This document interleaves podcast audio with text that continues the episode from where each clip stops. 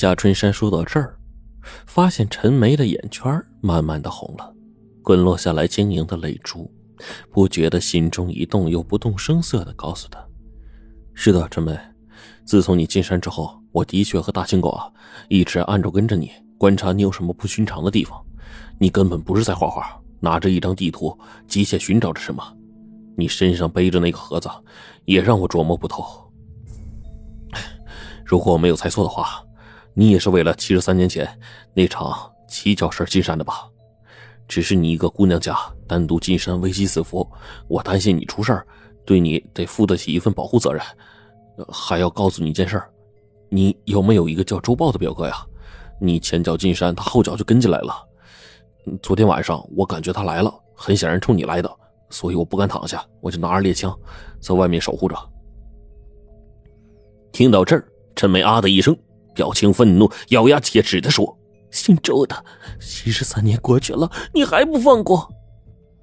接着，陈梅就把他这次独自进入老雕山的目的和盘托出。六十八年前，老雕山外的金营县城，为了支援解放战争，各界人士捐出许多的金银珠宝和字画，并将它们装进一个大箱子。谁知道？在押运的过程中，箱子被国民党军队给劫持了，而箱子里面的金银珠宝和字画在转运的过程中，又被国民党军队中一个叫做周占龙的连长也给再次劫持。他将这些宝贝装进棺材，带着四个心腹进入老雕山。周占龙是一个十分阴险狠毒的家伙，开枪打死三个士兵灭口，留下一个叫陈长辉的部下，也就是陈梅的爷爷。他。就是周占龙的勤务兵，老实又口紧。当时，为了记住这棺材宝贝的藏身地点，周占龙又叫陈长辉画了藏宝图。不料啊，兵荒马乱的，陈长辉被周占龙带到了台湾。周占龙又要陈长辉交出藏宝图。陈长辉亲眼目睹周占龙把三个兄弟给杀了，心里一直悲痛不安，推脱说藏宝图被解放军追击时候丢了。周占龙是根本不信，逼供毒打陈长辉，陈长辉死也不说。陈长辉退伍之后，做着小生意，过着小日子。可周占龙呢，继续逼他交出那张图。后来两岸开放了，周占龙死了，他的儿子周豹又逼着陈长辉一同回老雕山取宝。为了让周豹死了那颗贪欲的心，陈长辉用尖刀戳瞎了自己一双眼睛。再也不能回大陆老雕山了。从此，老人一病不起，临终前把儿子和孙女陈梅叫到床前，郑重的交出藏宝图，要他们设法回到大陆，找出藏宝，归还政府，也归还他一份正义和良知，并要求把他的骨灰带回老雕山，葬在三个死去的兄弟旁，让他们有一个伴儿。周豹还是不死心。多次利用黑社会逼迫陈梅的父亲交出那张藏宝图，陈梅父亲的一条腿被打断了，仍然是不妥协。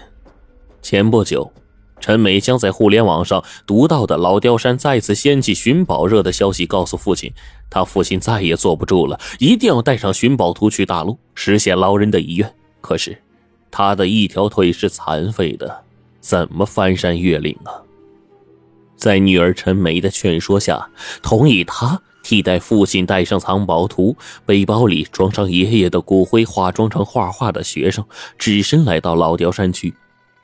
他碰上夏春山后，发现夏春山很老实，有一股正气，觉得自己要寻到那宝贝，必须有一个安全的落脚点。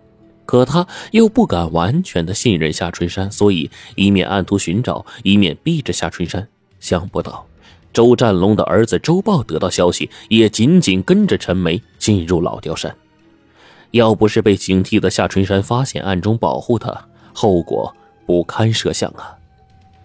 眼下，陈家和夏家后人为了寻找七十三年前藏宝的目标，惊人的一致，都十分激动。陈梅把那张图拿出来，两个人仔细研究起来。很快。夏春山带着大青狗和陈梅一起找到那藏着那口棺材的山洞。当他们打着手电进去之后，十分的失望，里面虽然有口棺材，不过已经腐朽了，残存的棺板四散落地。看着里面装的字画、金银珠宝都已经不知去向，山洞显然是被盗过了。两颗泪珠从陈梅的眼睛里滑落下来，他悲哀的喊道：“爷爷，爸爸，你们两个的苦白吃了，一腔热血白费了。”出了山洞。陈梅双腿发软，看着周围层层叠叠的青山，怎么也迈不开步子。夏春山的脸色十分忧郁，缄默不言。大青狗泱泱的在前面领路，离开了多少人梦寐以求的藏宝山洞。既然那口装着宝贝的棺材已经被盗了，陈梅感觉留在老雕山也没有任何意义了，便眼泪汪汪的对着夏春山说。他要出山，回台湾。夏春山也伤感的点点头，当天就把他给送出了老雕山。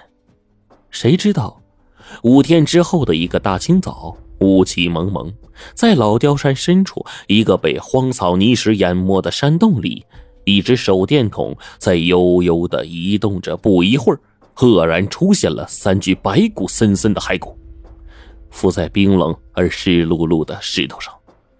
手电光继续向洞穴深处移动，大约四分钟之后，一口黑黝黝的棺材坐落在一块大青石上，里面立刻出现了一男一女激动的欢呼声。这一男一女不是别人，正是前些日子苦苦寻找这口神秘棺材的夏青山和陈梅。那么，几天前，陈梅不是由夏青山送出山了吗？回台湾了吗？怎么又折回来了？原来啊，上回夏春山带着陈梅找的那个山洞，早在二三十年前，夏春山的爷爷为了迷惑进山寻宝的人，就暗暗的在洞里放了一口棺材，装成被盗的样子。日后有人去寻找棺材，就用假的来应付。那天晚上，夏春山同他父亲设下了计，故意把陈梅领到那个山洞。周豹根本不知情，悄悄地跟在身后。他们离开后，不出所料，周豹也进入到山洞，不一会儿就失望地出来了。四五天之后，夏春山估计啊，周豹已经死心了，回台湾了，便带着陈梅，最后找到了七十三年前藏宝的洞穴。他们对棺材进行了细致的观察，没有发现任何撬动的痕迹，也没有出现腐朽。